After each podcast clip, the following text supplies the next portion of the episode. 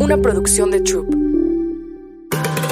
Olá, sou Ana Passos e isto é Call to Action. Olá, isso é Call to Action e hoje temos uma invitada muito especial, a Gabriela Ruiz, que é uma mulher que me inspira muitíssimo. Eu recentemente conheci seu, seu restaurante, que ahorita les voy a contar. Pero Gabriela é uma chef mexicana originária de Tabasco. Sí. É proprietária e chef do restaurante Carmel Sal, que eu estava comentando contigo que me surpreendeu, eh, em la Ciudad de México. Ganhou o concurso nacional al rescate de la comida tradicional mexicana. Sí. Uy, eso tiene muchos años. Te, es que yo ya te, investigué bien. Sí, sí. En 2012 abrió el Gourmet MX, que fue un mega éxito que se colocó entre los establecimientos más destacados de todo el país.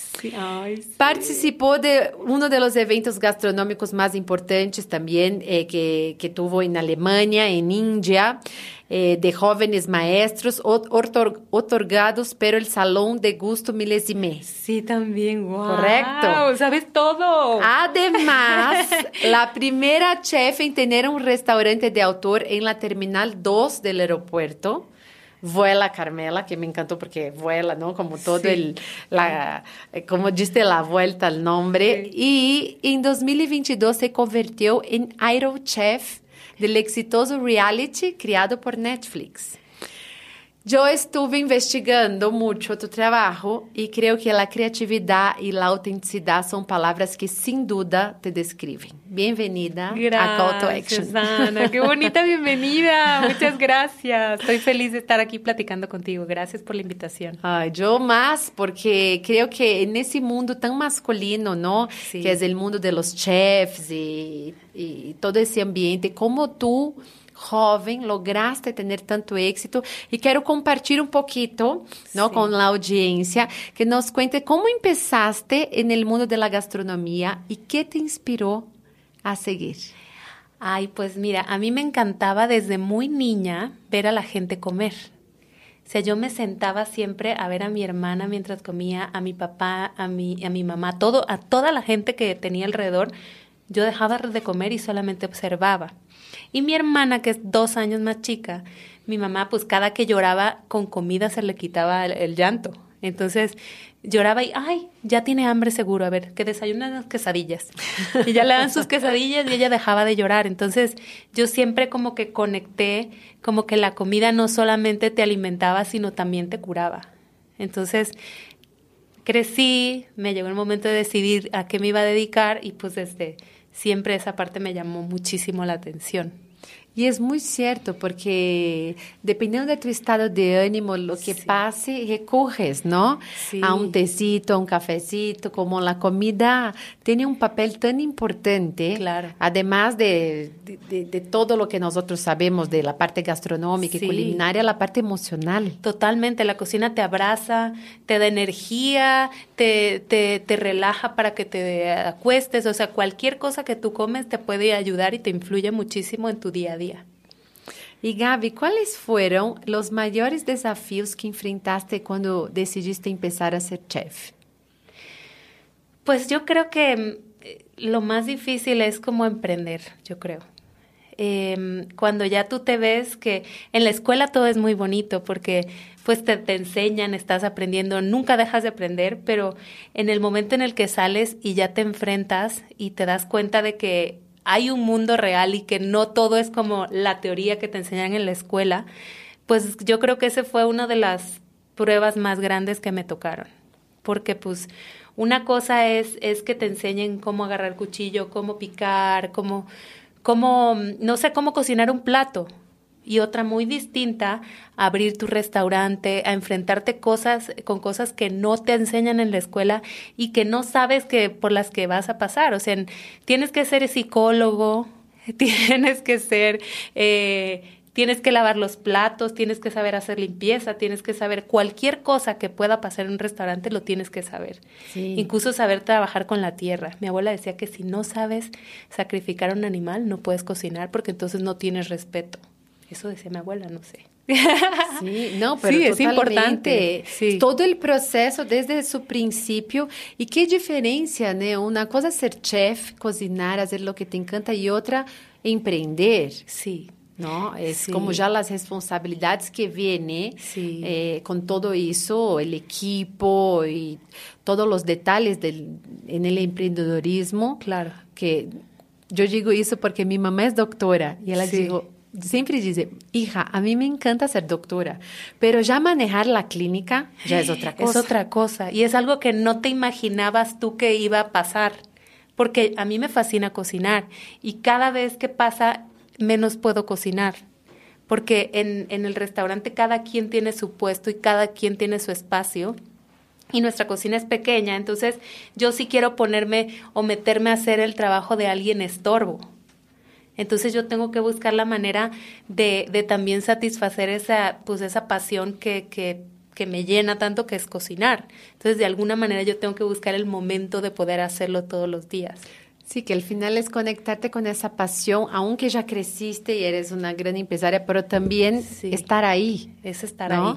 ¿Y cómo superaste esa, esa, esa parte de decir, a ver, ahora me convertí en una empresaria? Y ya todo eso, los desafíos que conllevan. Yo creo que con eso trabajo todos los días, porque a mí me, yo soy muy soñadora y, y yo, si hay una cosa que me gusta, o que la tengo en la cabeza, no paro hasta que la puedo sacar y la veo tangible y me la puedo comer.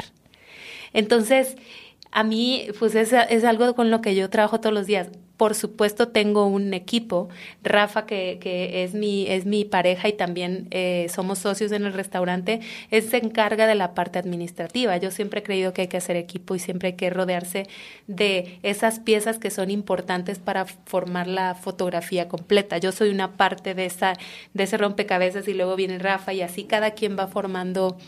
Es muy importante en este equipo que, que tenemos. Yo soy 100% operativa, a mí me gusta cocinar, a mí me gusta cuando me ponen con números, Ana, hoy no. Sufro, pero es algo que tengo que saber hacer también. Y le tengo que buscar la parte bonita y me tengo que enamorar aunque yo no quiera, porque pues sí, imagínate que abres tu restaurante, tienes ya tres cocinas a tu cargo y no sabes de números y no sabes administrar. Es parte del proceso. Es parte del proceso, es parte del proceso. Y ahora que mencionaste de tu pareja, ¿Cómo es trabajar con la pareja así en el día a día? difícil. Porque yo intenté trabajar con mi pareja y no pude. Es muy complicado, pero ¿sabes qué es lo bueno? Que él hace una cosa que yo no sé y él, yo hago una cosa que, que, que él no sabe. Entonces, pues cada quien respeta su trabajo. Él cada vez le entiende más a la comida, yo cada vez le, tengo, le entiendo más a los números, pero me informa, yo le informo, pero cada quien toma sus propias decisiones en su área porque somos los expertos cada quien. Sí. Y entonces que de esa es, forma es el secreto que se complementa. Exacto. Pero yo creo que si fuera chef ya estaríamos del chongo. ¿Cuál ha sido el momento más memorable en tu carrera como chef?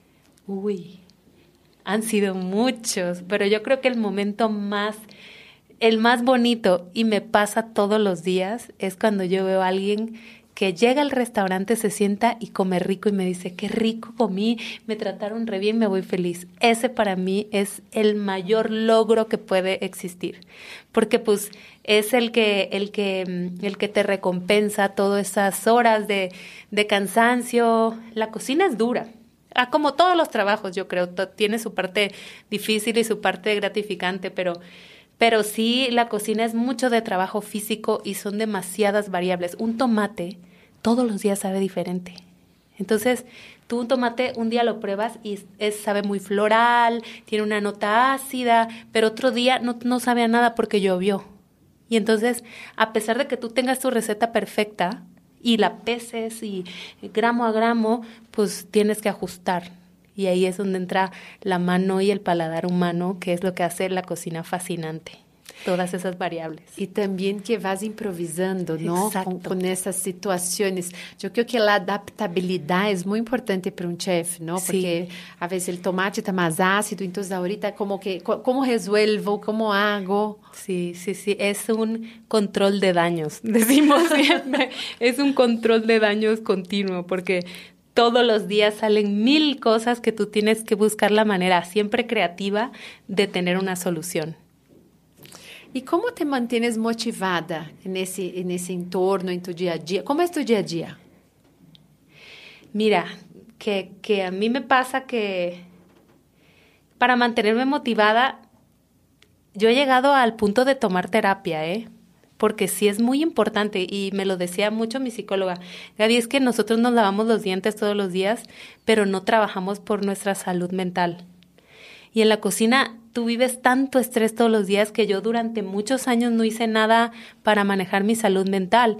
En, el, en un momento que llega eh, uno de los chefs de un restaurante, se me acerca y me dice, yo quiero hablar contigo, Gaby, estoy estresadísimo, no sé qué, me pasa esto, que recursos humanos, y, ah", me empieza a decir mil cosas y yo lo único que hice fue ponerme a llorar. Le dije, yo también estoy igual. Y lloré.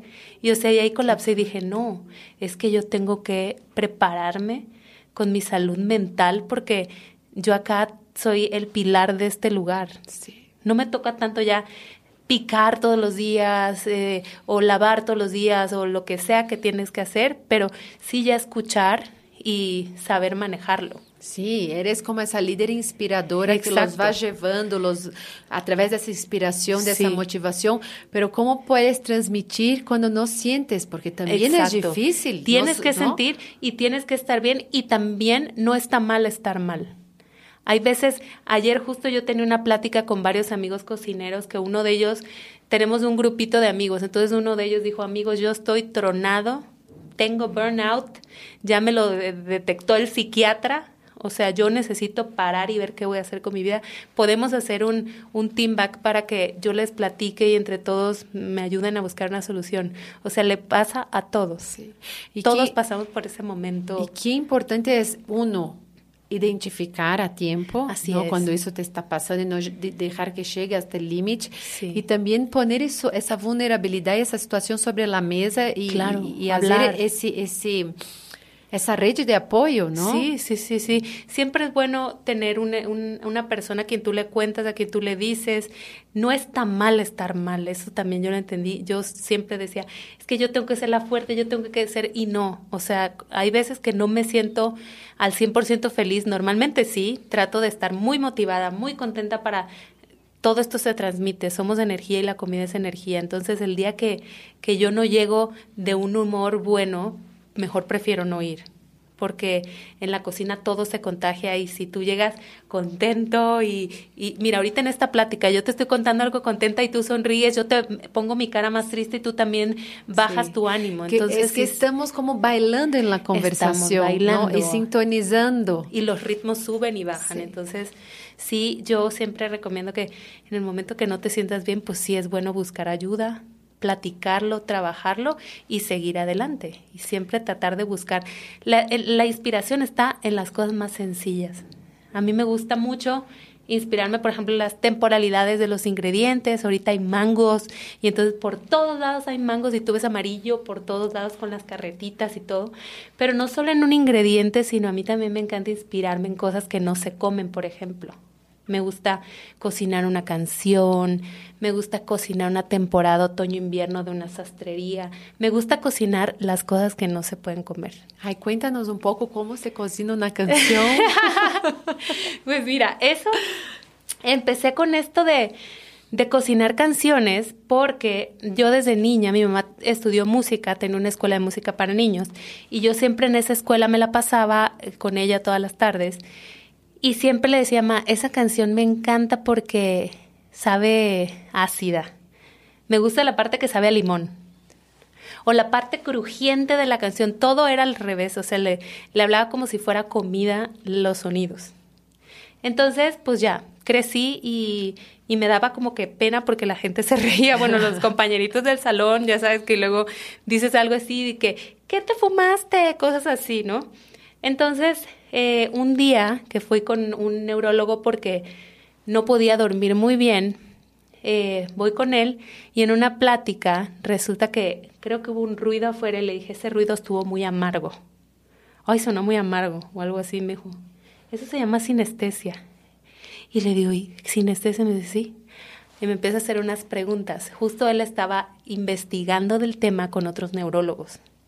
Entonces me dice, Gaby, justo estoy haciendo una investigación, necesito hacerte un estudio. Entonces me empezó a poner, me puso como un estudio, un encefalograma donde te estimulaba una parte del cerebro para ver qué pasaba con otra. Entonces resultó que pues yo tenía sinestesia, que sinestesia es eh, una percepción de un sentido que no corresponde. Por ejemplo, escuchar una canción y que sientas un sabor. A raíz de eso, yo estaba en el restaurante un día, iba bajando el elevador y me tocó Alex Sintek, que es este cantante mexicano, venía hablando, yo le dije que su voz había a agua mineral con, con agua mineral con wasabi, no sé qué otras cosas. Me dijo, eso está muy loco, ¿cómo? Y yo le dije, sí, pues mira, que hay algo que se llama sinestesia. Cuando quieras te cocino tus canciones. Wow. Y ahí me dijo que sí, me dice, dame tu número, te voy a buscar. Me busca, me dice, ¿cuándo lo hacemos? Lo hice y fue, empezó como mi bolita de nieve de que así ahorita muchas disqueras me contratan para lanzar de manera comestible los discos de artistas. ¡Qué increíble! Sí, es divertidísimo, yo me la paso muy bien. No, y eso demanda una sensibilidad, una creatividad, ¿no? Sí, pues a mí me mantiene emocionada. Ese tipo de cosas Puede que tengas mil temas en, en, la vida, pero esas cosas te desconectan de, de, la vida normal y te hacen meterte en un mundo fantasioso. Sí, y hasta cuando hablas te emocionas y se siente como esa motivación. Sí. Eh, ¿Cómo ha sido tu experiencia como mujer en una industria históricamente dominada por los hombres? Es no está fácil, no es nada sencillo, pero te voy a decir una cosa, las mujeres en la cocina realmente es que ahí pertenecemos. el primer alimento que recibe un ser humano es de la mano de una mujer. El primer alimento. Sí. Entonces, yo a la hora de entrar a una cocina me siento extremadamente segura y siento que yo funciono de una manera natural, porque no solamente lo hago de una manera profesional y como un empresaria y todo, pero lo hago porque soy mujer y lo hago por naturaleza, porque en mis venas corre alimentar a la gente. Entonces, bonito. Sí, entonces yo siempre digo que las mujeres en una cocina, las chefs, nos, nos tenemos que sentir seguras y orgullosas porque nosotros cocinamos por naturaleza.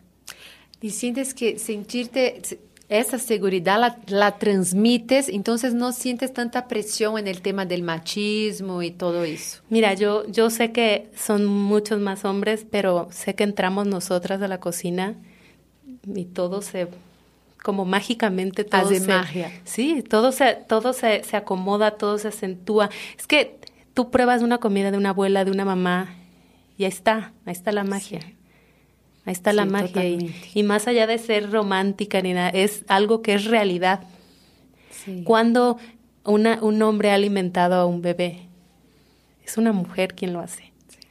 Yo no había pensado desde ese lugar y sí, que, que Es muy poderoso qué increíble, esto. muy. Es muy poderoso. Por eso todas Porque las justamente mujeres... a través de esa alimentación con el bebé generas una, Ese una conexión, un vínculo impresionante. El, el mismo vínculo se hace a la hora que una mujer cocina y que ofrece ese alimento a la gente. Es igualito. Igualito porque estamos alimentando. E eu te platiquei isso porque desde que eu cheguei aqui a México, Sí. quando eu vou a um restaurante e eu vou sem meu esposo, assim, com minhas amigas ou solita, eu sinto diferença Sí. de como me tratam os meseros, não?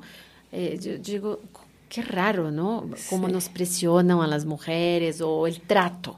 E Claro. quando eu vou com meu esposo é senhor e como em geral os meseros Sí. estão, não? Como cambia. Claro. Y digo, no puede ser que sea Claro. así hasta la fecha. Claro. ¿no? Y, Tienes toda la razón, y ¿eh? siento Sí eso pasar. como que como ese respeto de los meseros hacia los hombres o del propio capitán, ¿no? Como Claro. muy marcado. Claro. Y como yo soy de Brasil, entonces siento mucho, Sí, observo sí, mucho. sí. eh, Pero también es, es cuestión de, mira, una vez un amigo de mi papá me invitó a comer, yo estaba estudiando en gastronomía justamente, y llegó de visita a la ciudad y me dijo, te quiero invitar a comer. Ese día había ido al dentista y le habían sacado los dientes de enfrente. ay, y él es muy chistoso, o sea, él, él nada que le gusta vestirse bien, o sea, él iba con una playera, me dijo, llévame a tu restaurante favorito y yo lo llevé. Llegamos y no, no nos querían dar mesa, pues porque lo vieron con esa, con esa, con la pinta y dijeron, mm, pues, y nos dieron una mesita en la esquina donde no se veía. Él pidió la carta de vinos, pidió el vino, mm, mira, el vino que me gusta, el vino más caro de la carta. Uy. Pide el vino de la carta, llega la cuenta, la paga y dijo, ¿sabe qué?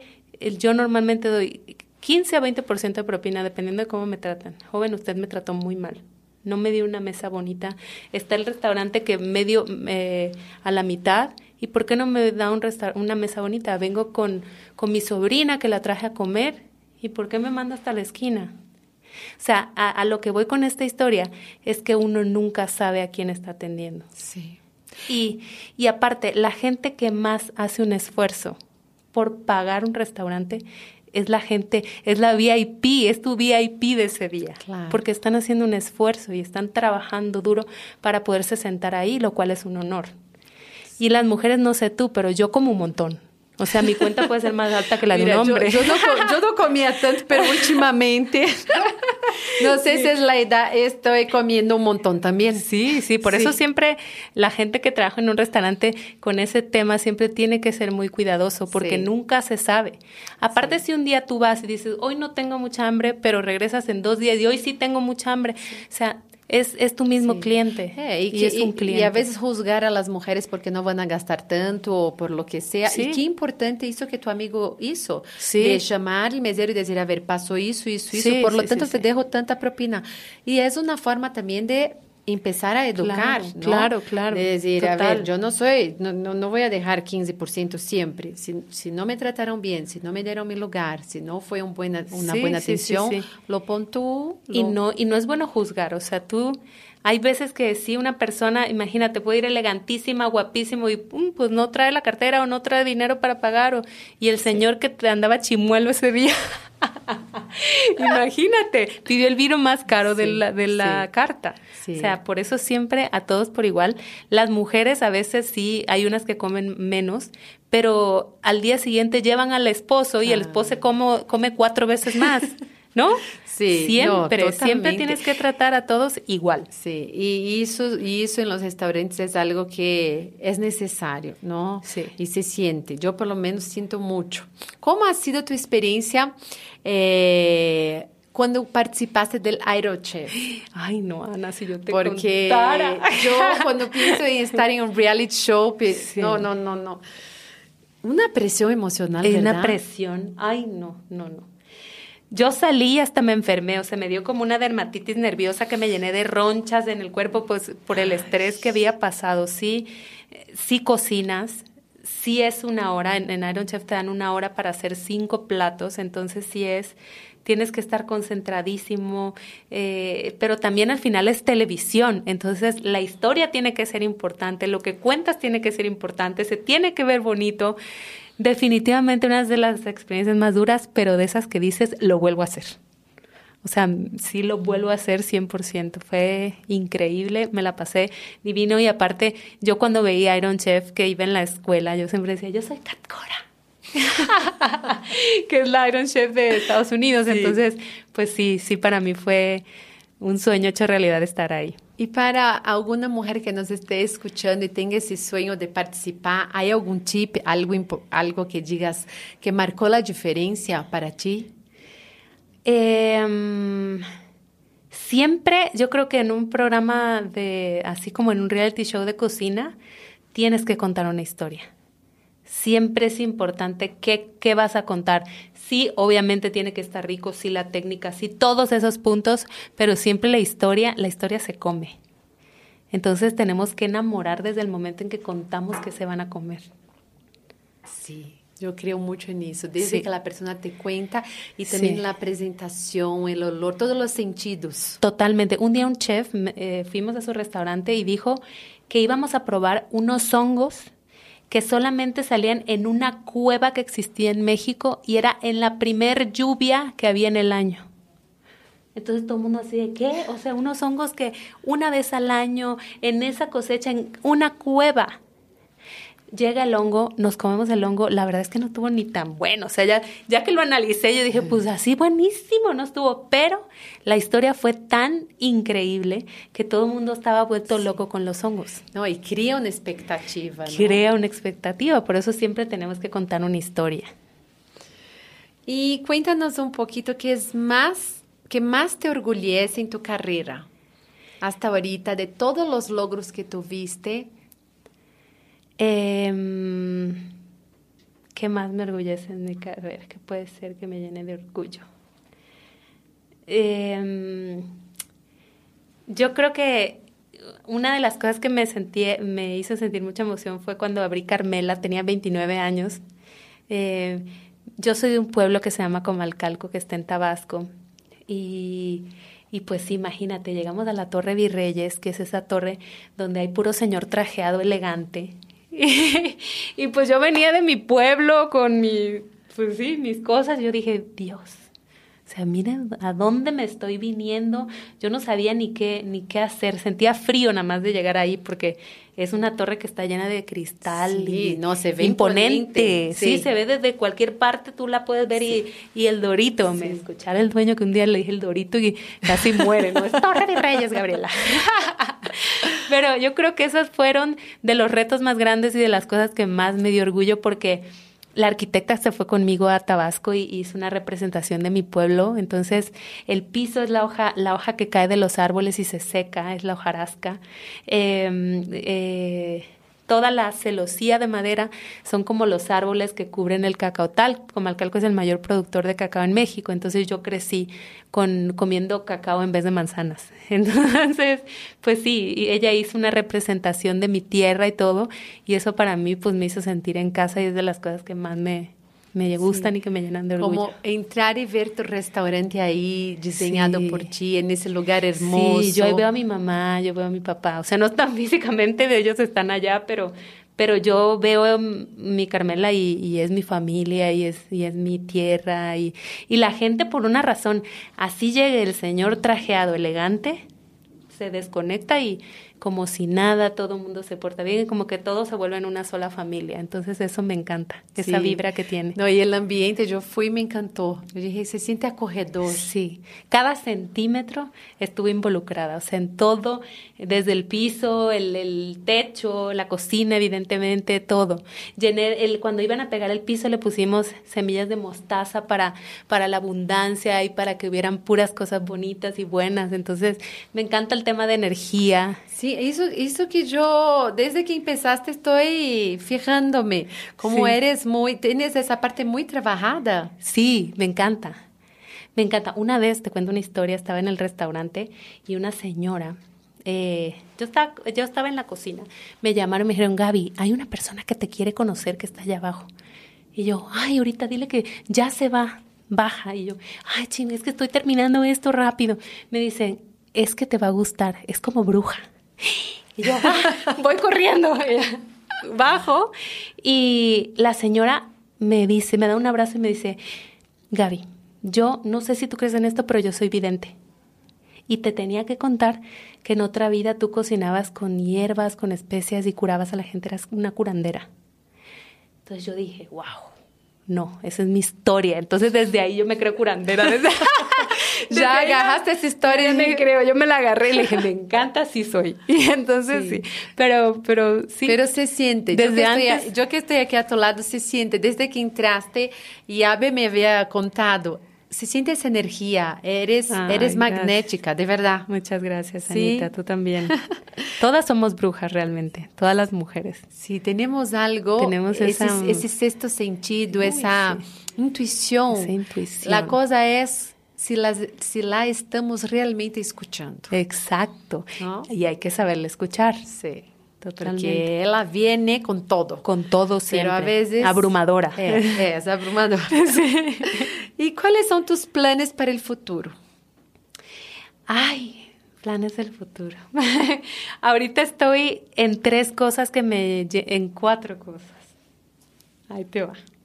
Eh, ahorita vamos a abrir un restaurante en la Roma que se va a llamar Carmela de Morada. Eh, Carmela de Morada porque es un espacio, una, una zona de México que a mí me encanta y que siempre quise estar. Empezamos en la Torre Virreyes porque te contaba, pues mis socios me dijeron, Gaby, no, ese local está divino, na, na, na, na, na. Pero la Roma era el lugar donde yo veía más mi, mi estilo ahí.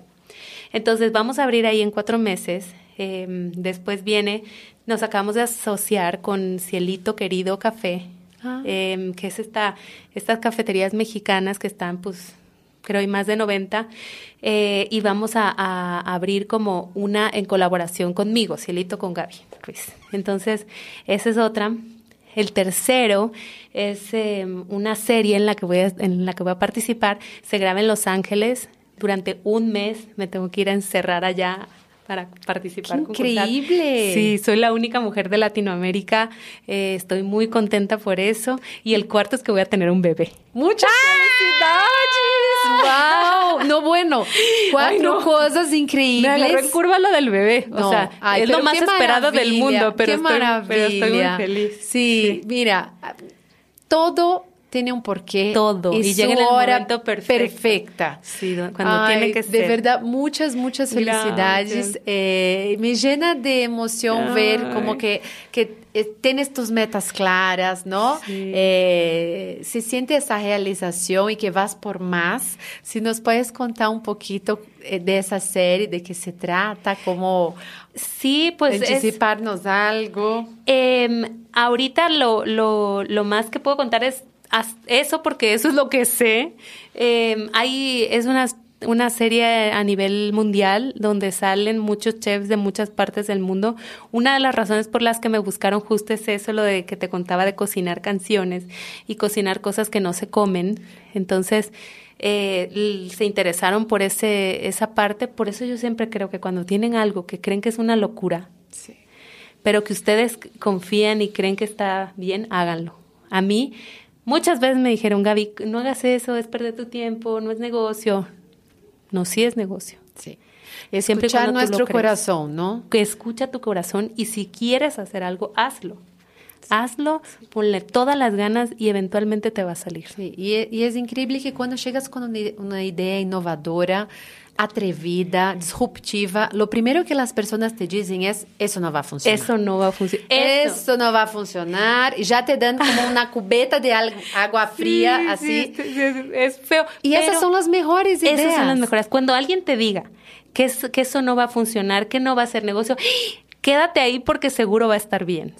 Eventualmente va a salir bien. Porque al final te estás atreviendo a hacer algo diferente. Sí, sí, sí, sí. dicen que cuando tú, cuando tú ves, cuando alguien te dice que eso no va a funcionar o es una locura, es porque todavía no han visto lo que tú ya fuiste capaz de ver.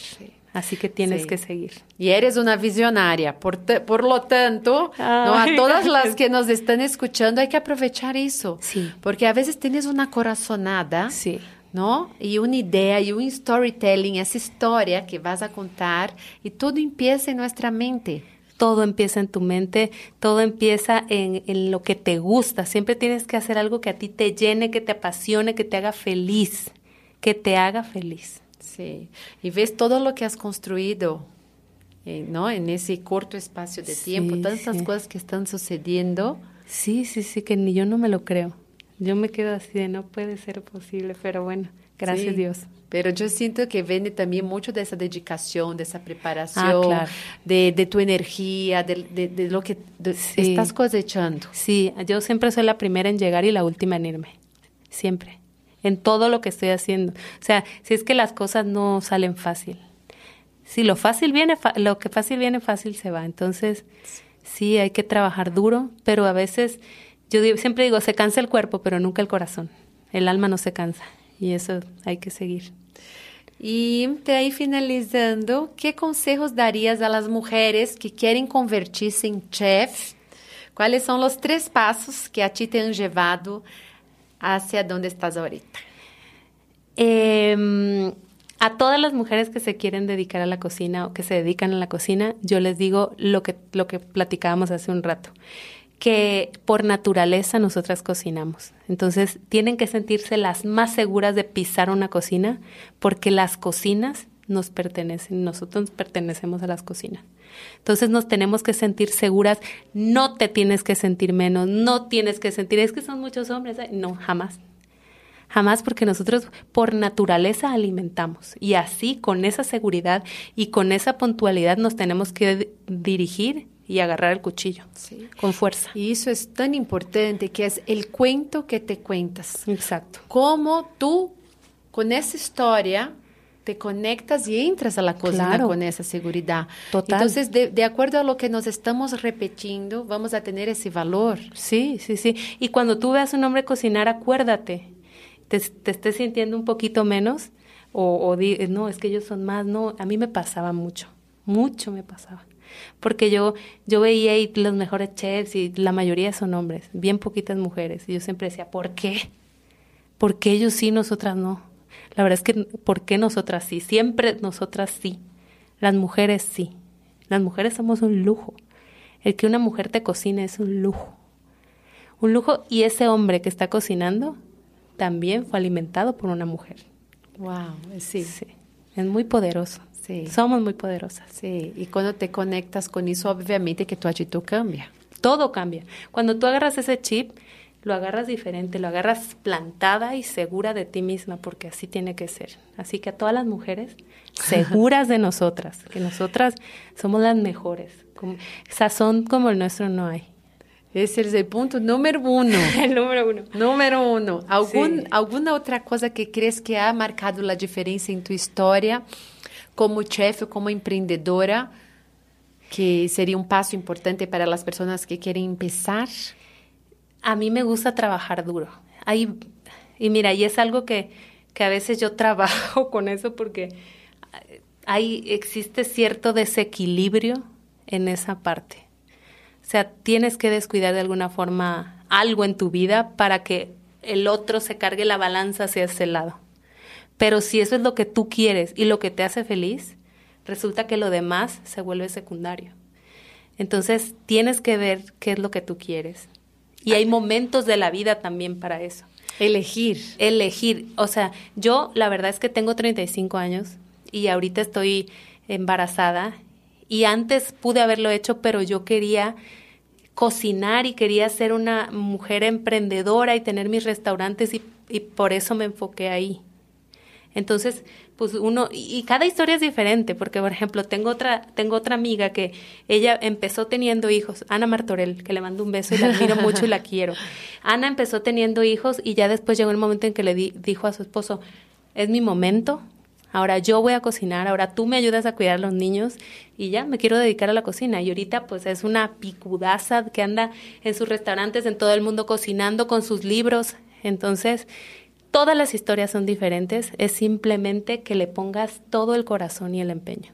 En ocho horas no, no sale, no salen grandes cosas. O sea, hay veces que, que yo diría ni pienses en cuánto tiempo le dedicas, solo piensa que estás haciendo lo que te está llenando y lo que tu sueño que se va a volver realidad. Es entrega. La entrega, esa es la palabra, entrégate. Sí. Entrégate si eso es lo que quieres. Ay, muchas gracias, Gaby. yo soy encantada contigo. Gracias. Porque hay cosas que no sabía y, me sorprendiste. Bueno, lo de embarazo. Además, estamos las dos aquí como que venimos igualitas, de rojo y negro. Sí, y sin planear. Totalmente sincronizadas. Eh, yo quiero agradecerte mucho tu presencia, contar esa historia, poder inspirar a otras mujeres a través de esa historia. E siga na Luxury Lab Women, isso é Call to Action. E vamos a deixar uma infografia com os pontos a seguir, de acordo à história de Gabi.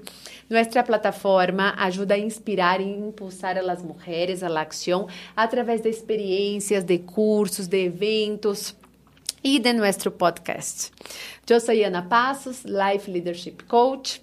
Eh, soy también, eh, tengo un método, creadora de un wow. método AP, que es un método donde yo trabajo Life Leadership Coaching, inteligencia emocional y programación neurolingüística. Por eso me llamó tanta la atención lo que me hablaste de la sinestesia. Sí, ¿no? sí, Porque sí. en programación neurolingüística trabajamos todo eso, todos los sentidos. Wow. Y me gustaría agradecer muchísimo a nuestros aliados, a Lincoln, eh, que nos apoia em todo o tema do empoderamento feminino haciendo para ayudar a las mujeres a tener equidad e igualdad de género. Eh, también quiero agradecer a Bo Concept por nuestros muebles maravillosos Divinos. y dejar nuestro ambiente más acogedor para nuestras invitadas.